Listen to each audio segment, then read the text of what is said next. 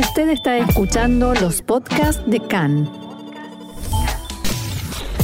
CAN, Radio Nacional de Israel. Nos acompaña el rabino Carlos Tapiero, vicedirector de la Unión Mundial Maccabi, porque hoy por la noche comienza la festividad de Purim y vamos a conversar con él acerca de esta fiesta tan particular. Buenas tardes, Carlos, ¿cómo estás? Bienvenido a CAN en español. Gracias, eh, muy feliz de estar con ustedes. Muchas gracias, Carlos. Y comencemos contándole a la gente qué se celebra en Purim. Bueno, Purim es la celebración de la salvación física del pueblo judío. Al final, eso es lo que es. Por primera vez en nuestra historia nacional, hace más de 2.400 años, estuvimos en peligro de ser masivamente asesinados por el designio del poder de un dictador y de sus seguidores. Amán, que era el visir del rey Ahasverosh, y eh, sus tropas. Terminó ocurriendo todo lo contrario. Los hijos de Israel lucharon por sus vidas y aplastaron a un gran ejército compuesto por 75.000 combatientes. Termina siendo una historia de salvación. Y es una festividad que aparece en el libro de Esther, en la Megilat Esther. ¿De qué trata este libro? ¿Nos hablarías un poco sobre eso? Claro, em, se trata de un libro corto, de apenas 10 breves capítulos. Es parte de la tercera la tercer parte de la Biblia, los escritos, los Ktuvim, y acontece en los días en los que el pueblo judío vivía, bajo la autoridad del poderoso imperio persa en su apogeo. Su apogeo como conquistador, eh, que abarcan unos 18 años del reinado de Ahasverosh, de eh, Jerjes I. Ese periodo, que se extiende hasta alrededor del 475 antes de la era común, está indicado por testimonio no solo de fuentes judías de, este libro, del libro de Esther, sino también de fuentes eh, griegas, persas y babilonias. En Purim justamente tenemos el deber de escuchar la lectura del libro de Esther, de Miglat Esther, y es lo que realizamos en dos ocasiones, en la noche de la festividad y en la mañana siguiente. ¿Y por qué tenemos esa obligación? Bueno, son varias las obligaciones que tenemos en, Purim. De hecho, tenemos cuatro ah, obligaciones en Purim. Esta de escuchar la Megilá, porque tenemos que eh, recordar eh, ese momento tan traumático y celebrar nuestra salvación. Que hay que hacerlo dos veces, como decías, por la noche y por la correcto, mañana. Correcto, noche y mañana. Después tenemos otras tres más, otras eh, tres obligaciones más que son propias de Purim, la de Mishloach Manot, la de Matanot Levionim y la de Seudat Purim. Te explico una tras de la otra. Bien. Mishloach Manot es dar un regalo de por lo menos dos tipos de comida a una o más personas. Todo esto aparece entre paréntesis en, en eh, Megilat Esther, eh, eh, esto que te estoy mencionando. La segunda, em, después de Mishloach Manot, la que le sigue es Matanot Levionim, lo que es literalmente regalos a los más desafortunados.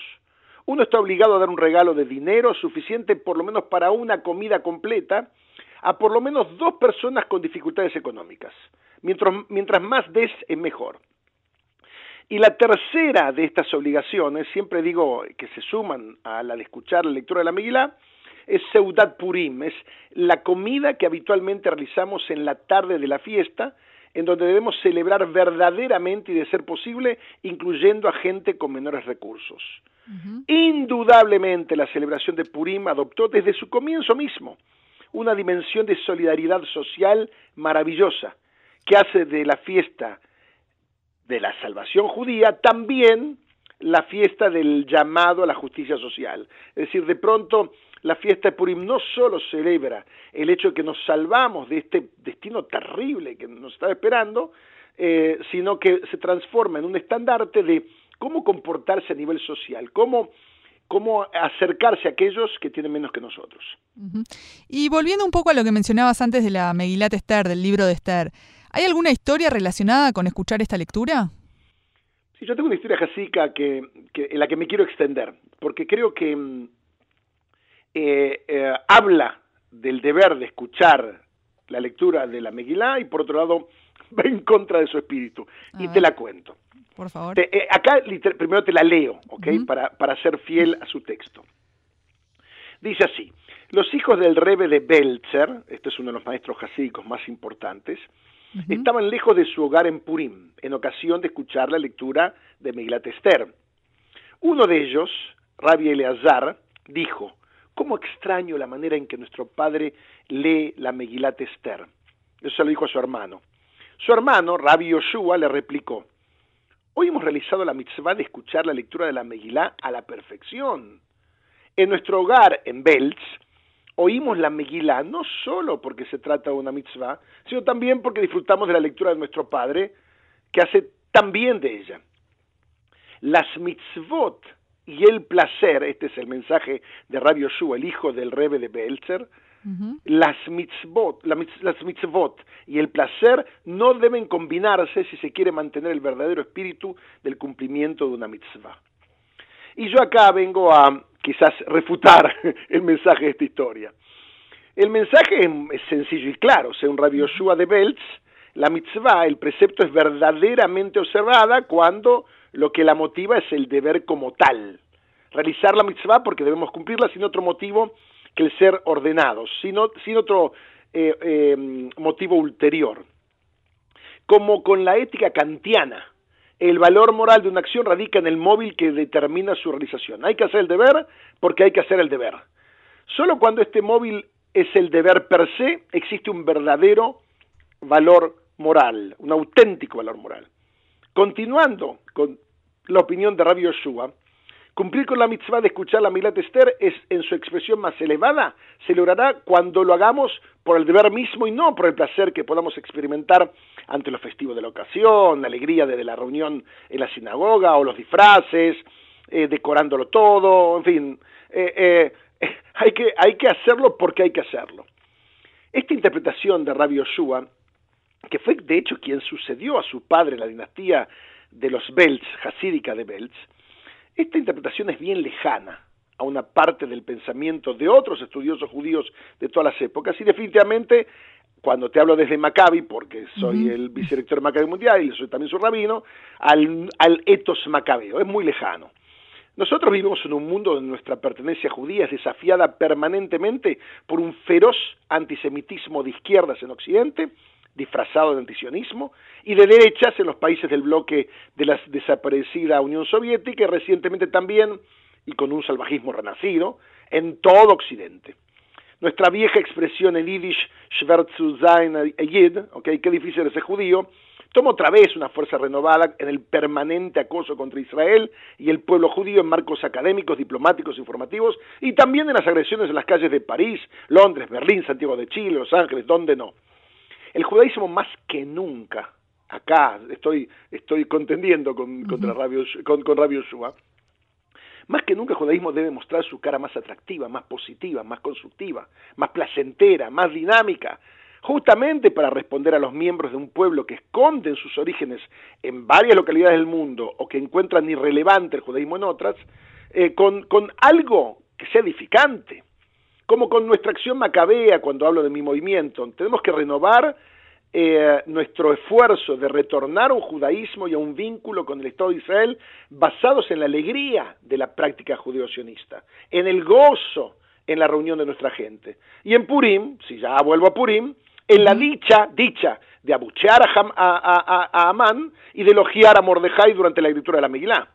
Debemos generar prácticas basadas en el alborozo en la algarabía, prácticas sostenidas en lo edificante de nuestros valores judíos que hicieron de nuestro pueblo todo lo que es hoy, desde la alegría. Cumplir una mitzvah desde la alegría y por la alegría y eh, fortificados por la alegría es doblemente mitzvah, porque estás asegurando el futuro.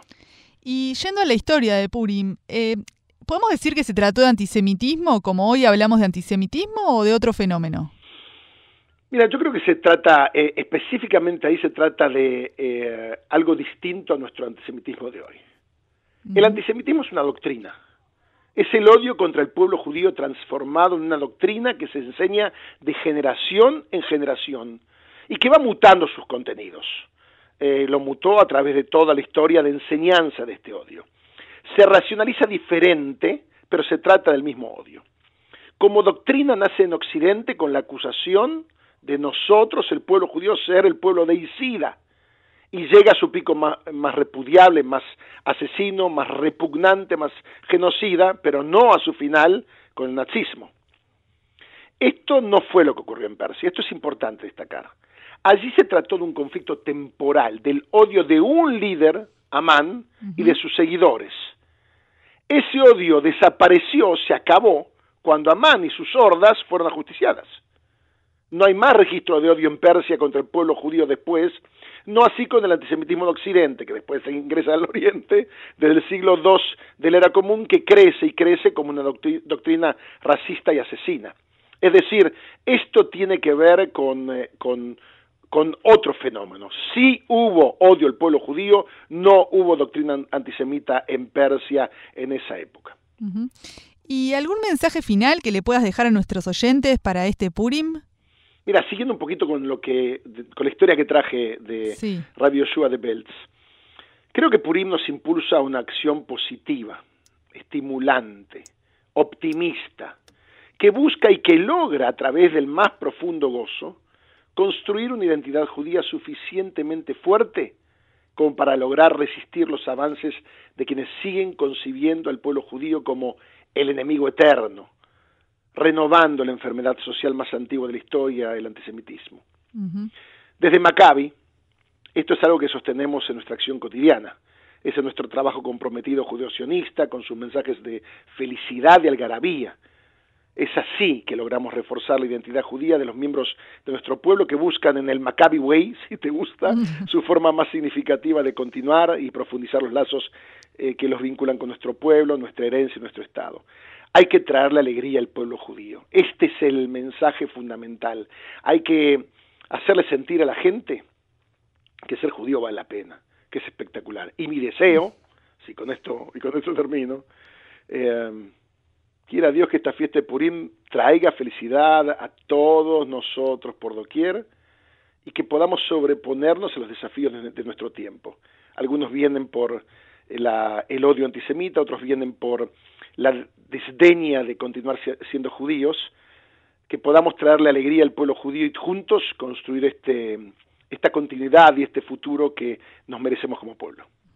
Muchas gracias, Rabino Carlos Tapiero, vicedirector de la Unión Mundial Maccabi, por estar con nosotros hoy para conversar sobre Purim. Un gustazo. Chao.